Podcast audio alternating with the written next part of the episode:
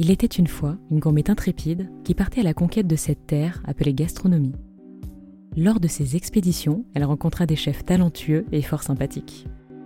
Elle décida de leur tirer le portrait audio afin de vous raconter leurs histoires fabuleuses. Et l'exploratrice?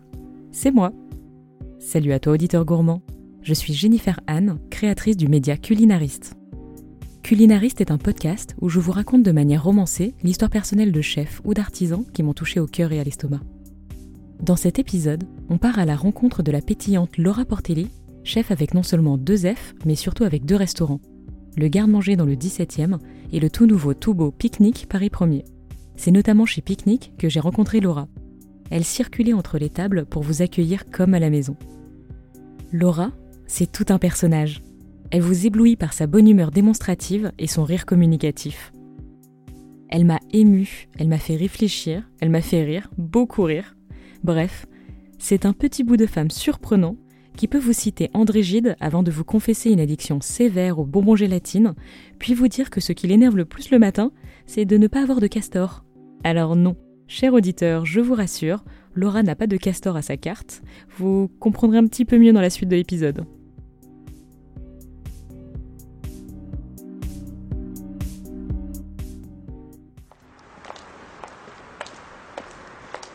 En sortant de la bruyante rue Rivoli, je m'engage dans la rue Bertin-Poiré. Au croisement de la rue des Deux Boules. ah oui, il y a bien écrit la rue des Deux Boules. Je ris, je fais une photo que j'envoie à la moitié drôle de mon carnet d'adresses, puis je me retourne enfin vers la magnifique devanture du restaurant Pique-Nique. Une façade aux moulures blanches particulièrement charmante, de grandes jardinières dorées qui laissent courir du lierre, et surtout une vitrine qui s'étend sur toute la longueur du restaurant et offre une vue sur l'intérieur encore plus sympathique. Une fois dedans, on découvre un cadre enchanteur empreint de féminité. De jolies chaises en osier et des banquettes de velours vert émeraude encadrent des tables en pierre de lave blanche. Au plafond de liège se dégage une allée de sublimes fleurs séchées. Pas une personne ne rentre dans le restaurant sans lâcher un Homme ou femme, tout le monde est conquis. D'ailleurs, c'est la première fois que je demande le nom de l'architecte d'intérieur, comme trois clients qui m'ont suivi. Et Laura m'informera plus tard qu'elle s'appelle Marie de Roudil, donc Marie vient de gagner une nouvelle abonnée sur Pinterest. Et comme le hasard fait bien les choses, je rejoignais justement pour déjeuner ma copine Bérénice qui cherche à se reconvertir de consultante à décoratrice d'intérieur. Elle aussi est ébahie. Marie vient de gagner une deuxième abonnée sur Pinterest. En parlant d'apparence, justement, Laura sort des cuisines. Loin de l'uniforme du chef, Laura travaille en tenue de civil. Elle arbore un bon petit look de parisienne branchée. Petite bottine à talons, jean slim, chemise fluide satine et noire, des cheveux blonds joliment méchés, du rouge à lèvres qui s'assortit parfaitement avec son grand sourire. Elle me confiera plus tard qu'elle évite le laisser-aller qui arrive souvent aux femmes en cuisine. Pour s'imposer dans un monde d'hommes ou par peur parfois due au travail de nuit, beaucoup finissent par cacher leurs attributs féminins. Ce qu'on comprend, même si c'est dommage de vivre dans un monde qui nous empêche juste d'être tranquillement une femme. Passé la première impression, on a rapidement envie d'en savoir plus sur Laura.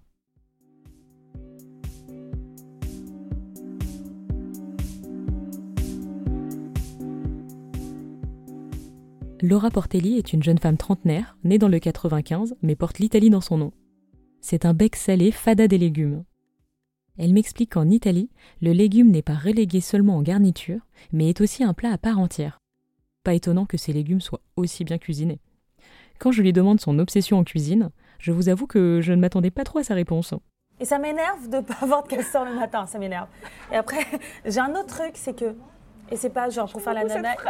ça m'énerve de ne pas avoir des castors le matin. ouais. ouais. je peux en sortir d'autres. Hein. Tu verras, c'est une aptitude. Donc, après le fou rire et une fois que j'ai rangé mes yeux de merlan frit, je lui demande quand même de quoi elle me parle. Quoi un castor? Un castor, c'est le truc qui ressemble à un rasoir. Tu sais, euh, pour ah, éplucher. Oui. Ok. Ah, je savais pas qu'on appelait et ça ben castor. Moi, moi, avec mes petites mains, j'arrive beaucoup plus avec ce truc ah, qu'avec l'économe où tu dois tu sais, plier ton pouce ah, oui, et faire un effort. Euh... Ah, ok.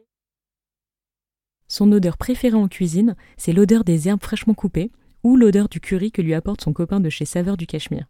Le sentir lui fait carrément du bien. Pourquoi pas, chacun sa cam. Quand je lui demande son bruit préféré, elle me répond plutôt un anti-bruit. Le moment où la hotte s'arrête en fin de service. C'est quelques secondes de délactation quand tu reviens au calme. En dehors de la cuisine, son hobby, c'est le chant. et Laura est vraiment douée. Je vous laisse la tester par vous-même.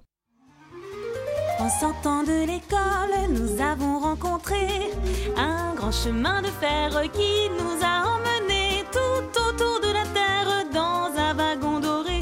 Tout autour de la terre, nous avons rencontré la mer qui se promenait. Ça ne vous a pas trop mis de bonne humeur? Moi si. Ce qui l'a fait rire L'humour de l'absurde. Ce qui l'a fait systématiquement pleurer Tout, mais vraiment tout. On l'appelait la fontaine quand elle était petite. Puis on continue de surprise en surprise. Lorsque je lui demande quelle est sa junk food favorite, elle m'avoue qu'elle a été mangeuse de bonbons compulsive. Au début, j'ai essayé de la rassurer. Oh, ça va, ça fait du bien aussi de temps en temps. Sauf qu'en fait, euh, je n'avais pas réalisé que j'étais devant un cas clinique. Laura s'enfilait littéralement un paquet par jour, en réconfort d'un coup de mou ou en récompense d'une bonne nouvelle. Bref, euh, toutes les occasions étaient bonnes quoi. Sa drogue favorite? Les cerises en gélatine. Mais bon, pas de discrimination, elle se goinfrait aussi bien d'arlequin, de schtroumpf, et elle avait aussi un penchant pour les bandes qui piquent. Oh oui, on voit bien desquelles elle parle. S'ensuivit une longue conversation sur le fait que gamine, je faisais sécher mes bonbons gélatine pour qu'ils soient tout durs comme à la boulangerie, plutôt que tout mou comme quand on les achète en grande surface. Vous voyez de quoi je parle? Et là, Laura me donne le conseil ultime. Les mettre au frigo. Ça les durcit et ils sont encore meilleurs froids. D'ailleurs, euh, c'est là qu'elle les cache depuis qu'elle a ses enfants. Donc euh, si Paul et Émile écoutent ce podcast, vous savez où aller les chercher maintenant.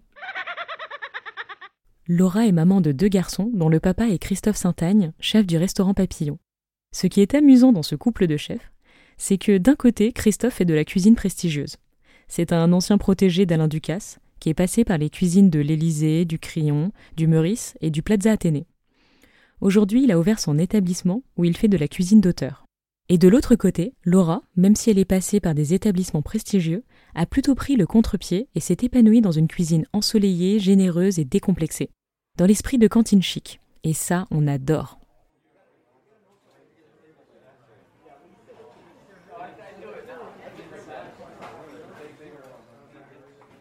De retour au restaurant avec Bérénice, nous sommes équipés de crayons à papier, non pas pour faire un sudoku, mais pour cocher nos choix dans le menu. Comme dans les bars à tapas, on coche directement nos choix d'entrée, plats, garnitures et desserts sur une fiche. Pratique, la commande est passée en quelques minutes. Samira, la chef de salle, est un amour, on se sent chez nous. Elle est vraiment aux petits oignons, on a rarement eu un service aussi chaleureux. Déborah, au service et au bar, nous fera des délicieux cocktails Saint-Germain. C'est une espèce de spritz sans apérole et à la place de la liqueur de fleurs de sureau. Parfait pour accompagner nos entrées. Bérénice choisit une des entrées signatures, le butternut parmesan et romarin. Le butternut est fondant, il est parfaitement relevé par les fines tranches du parmesan qui ont commencé à fondre dessus. On le mange à la petite cuillère en le sauçant dans une vinaigrette au romarin légèrement acidulée et on finit par le croquant des graines de courge qui amènent une note céréale parfaite. Chaque bouchée nous laisse une note d'huile d'olive fruitée qui ensoleille le palais. De mon côté, j'ai choisi un chou-fleur rôti accompagné d'une crème aigre. Le chou-fleur a la texture parfaite, fondant tout en gardant une mâche. La douceur du chou-fleur est relevée par la fraîcheur et l'acidulé de la crème. Un chou violet a été râpé sur le tout, donnant déjà de très belles touches de couleur, mais apportant aussi une texture croquante bien agréable. Ici, on est dans la fraîcheur, et même si on est en plein hiver au moment de la visite, accompagné du soleil de la verrière, on s'est cru quelques instants déjà au printemps. Et justement, à quoi ressemblait Laura au printemps de sa vie? Bon ok, euh, je m'emballe au XXIe siècle, on dirait plutôt au début de sa vie. Mais bon, euh, ça fait une belle transition, non?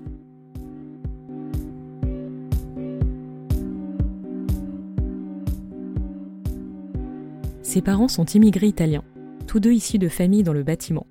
Sa famille a toujours accordé une forte importance à la littérature, le théâtre, la musique.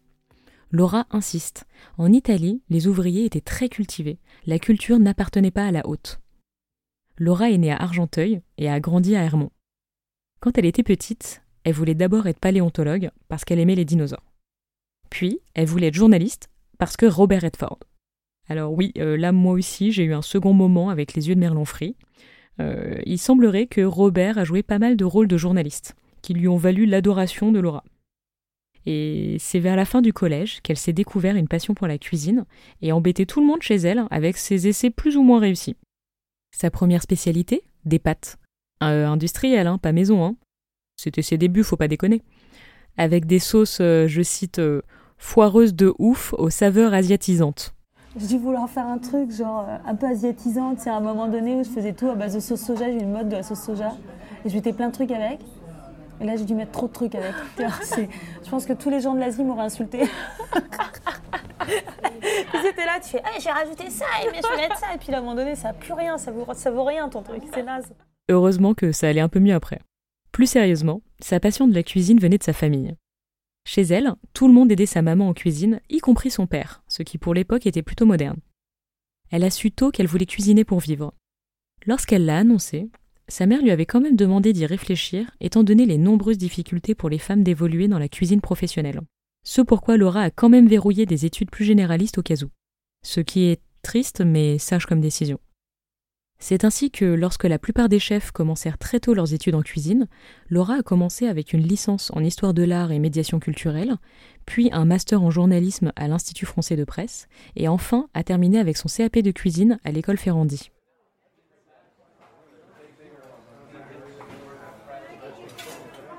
Samira nous dépose les plats et les garnitures servis dans des mignons petits plats en émail au bord coloré. On bave rien qu'à l'odeur devant les ribs de porc épicés au miel, assortis d'un chou frisé aux cacahuètes, et aussi devant le poulet croustillant au gingembre accompagné de pommes de terre landaises. Les ribs sont délicieusement épicés et caramélisés. La chair se détache de l'os au moindre coup de fourchette et libère le parfum chaud des épices. Les pickles d'oignons rouges amènent une pointe d'acidité. Contrairement à ce qu'on pourrait croire, le poulet n'est pas dans une pâte à frire. Il est rôti et surmonté d'une chapelure d'amandes filées, ce qui est bien plus raffiné en saveur. Le gingembre se fait discret en touches subtiles. Le chou et les pommes de terre sont fondants, en restant agréablement croquants. Éviter la surcuisson permet en fait de garder l'expression aromatique du légume. Il faut savoir que Laura s'est battue dans sa carrière pour pouvoir cuisiner les légumes ainsi. Et oui, dans la formation et les étoilés où elle a pu travailler, les légumes devaient être cuits complètement fondants. Et rebelle des légumes qu'elle était, elle s'obstinait à les cuisiner ainsi en se prenant de nombreuses représailles.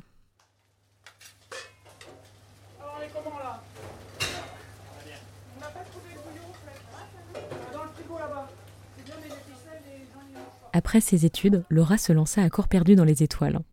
Elle commença sa vie professionnelle en apprentissage à l'Hôtel Paris, rue des Beaux-Arts, sous la houlette de Philippe Bélissant. Puis rejoigna le pavillon Ledoyen dans la brigade de Christian Lesquer, puis passa chez Yannick Aleno et s'envola pour la Corse pour un poste de second au Belvédère.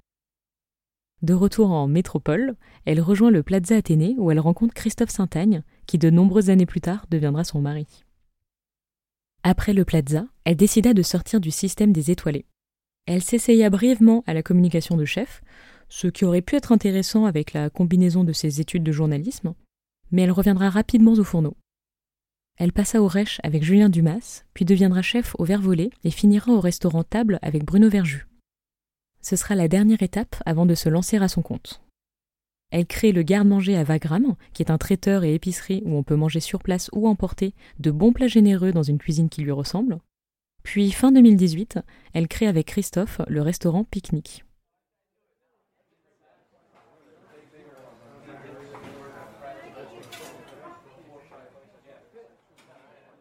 Alors là, j'ai devant moi un énorme chou qui en a abondamment sous le capot.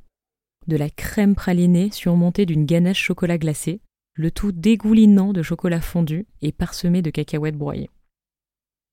À côté de ce chou food porn, on a un autre dessert, une autre ambiance, tout en fraîcheur et délicatesse, le tout citron. C'est une grosse boule de sorbet citron posée sur un crumble, avec un fond de sirop de citron et quelques succulents morceaux de citron confit, et une bande de yaourt qui vient adoucir le tout. Des desserts gourmands et régressifs concoctés par Ophélie, la chef pâtissière de la brigade. Ils représentent exactement le genre de dessert que Laura aime et l'esprit qu'elle a voulu donner à Pique-Nique.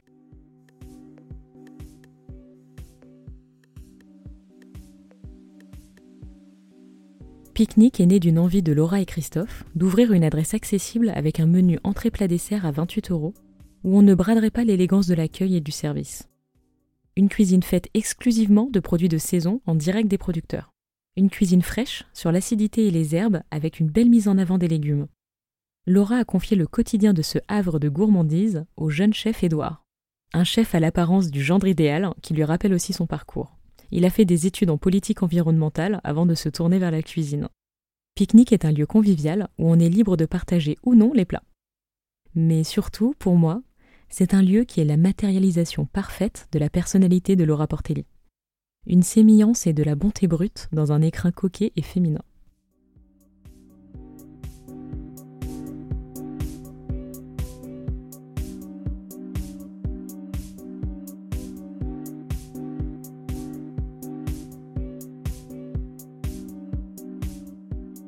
Merci d'avoir écouté le podcast Culinariste avec l'histoire de Laura Portelli, chef de pique-nique et du garde-manger. Je vous recommande fortement Pique-nique situé dans le premier arrondissement. Un menu hyper accessible à 28 euros au déjeuner ainsi qu'au dîner, avec une entrée, plat plus garniture au choix et dessert. Une adresse parfaite pour un tête-à-tête romantique ou amical, pour une petite ou grande tablée. Et si vous n'apercevez pas Laura, c'est qu'elle est à sa deuxième adresse au garde-manger Vagram dans le 17e, une épicerie où on peut tout dévorer sur place. Cet épisode a été écrit et réalisé par Jennifer Anne, puis mixé par Fabien Nilo. Le podcast vous a plu? Alors comme Michelin, dites-le moi avec les étoiles sur Apple Podcast. Laissez-moi vos notes et commentaires. Vous n'imaginez pas l'aide que ça m'apporte pour que le podcast se fasse connaître. Merci d'avance. Et pour le prochain épisode, rendez-vous le premier dimanche du mois, en même temps que la parution de notre magazine digital sur culinariste.com. Et oui, Culinariste, c'est aussi un magazine que j'écris avec ma partenaire Hélène Borderise. Notre objectif? Traduire la gastronomie dans un ton décomplexé au travers d'articles sur nos adresses coup de cœur, nos recettes, de quoi nourrir votre culture générale food et bien d'autres articles gourmands. Abonnez-vous sur Instagram at culinariste.media ou sur notre newsletter pour être averti de la prochaine parution. À bientôt, savoureusement vôtre.